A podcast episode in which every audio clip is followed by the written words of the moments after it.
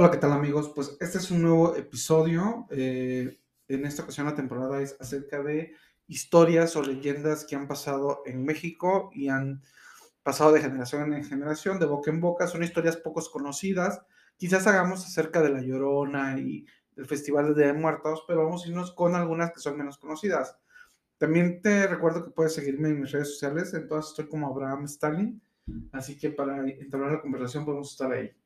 Eh, voy a contar una ah, historia, la cual es una historia que contábamos mucho ah, en el sureste de México, en especial en Chiapas, Tabasco, y es acerca de la tisigua. De hecho, hoy en día, si tú un día te pones los zapatos al revés o la playera al revés, es normal que te digan expresiones como te jugó la tisigua, ¿no? Te engañó la tisigua. Aquí también en el sureste se dice mucho jugar en lugar de engañar. Es, es una historia que, la, que lo han contado pues abuelos y pues básicamente muchos no la conocen. Inclusive aquí en México pues algunos no, lo, no, no la conocen. Y es una historia que tiene que ver eh, en las rancherías de México, en los poblados pequeños, donde se creaban algunos personajes pues, que a la vez eran fantásticos, pero que de alguna forma este, pues, forman parte de nuestra cultura. Y también se inventaba ese tipo de cosas para evitar que los jóvenes pues se la pasaran en las fiestas y todo eso. La tisigua eh, es, es, como les comentaba, el, concepto es engañarte, ¿no? Y tú te das cuenta de que es la tisigua porque los pies los tiene al revés. Esa, esa es una característica que tiene la tisigua. De hecho, en muchas leyendas en el mundo, eh, la maldad, el diablo, Satanás, cuando engaña a las personas, es normal que tenga los pies al revés. De hecho, seguramente lo han visto en muchas películas, ¿no? Eh, entonces, vamos a, vamos a contar la historia. Nicho era el único hijo de un cañero apodado el Kashi y doña Micaela. Cierto día que se iba a celebrar la velación del señor de Esquipula, doña Micaela le alistó eh, una mudada, ropa, para que fuera de conquista al baile, para que fuera a conocer a alguna jovenzuela. Por la tarde, pues el joven se fue a bañar al río, estaba contento porque iba a salir de la casa y la madre le comentó, sabes que eh, no te tardes mucho en el río porque la tisigua se estaba apareciendo, ¿no? Este ente maligno que, que se encargaba de, de, de, jugar a las personas, de engañar, se estaba apareciendo mucho en el río.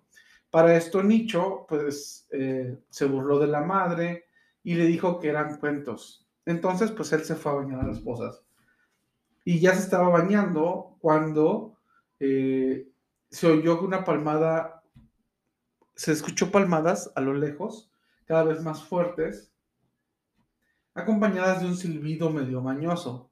Con los ojos enjabonados, como pudo, trató de distinguir de dónde venía aquel aquel sonido, todo ese, ese, ruido que se estaba haciendo, y luego escuchó eh, los ruidos por otro lado, o sea, el sonido venía del lado derecho y de repente sonaba de algún otro lado. Lo que él hizo fue volver a meterse al agua para tratar de, de, limpiarse, y en eso, cuando sale, ve a una mujer rubia, con rasgos europeos, eh, de nariz afilada, de ojos azules, eh, muy guapa, y él trató de seguirla pero inmediatamente la, la, mujer se escabullía, ¿no? O sea, él quería ir con ella para ver quién era y la mujer, y cada vez lo iba metiendo más al, al, a la maleza y él se iba pues lastimando los pies, pues porque eh, hay, hay, espinas y todo, ¿no?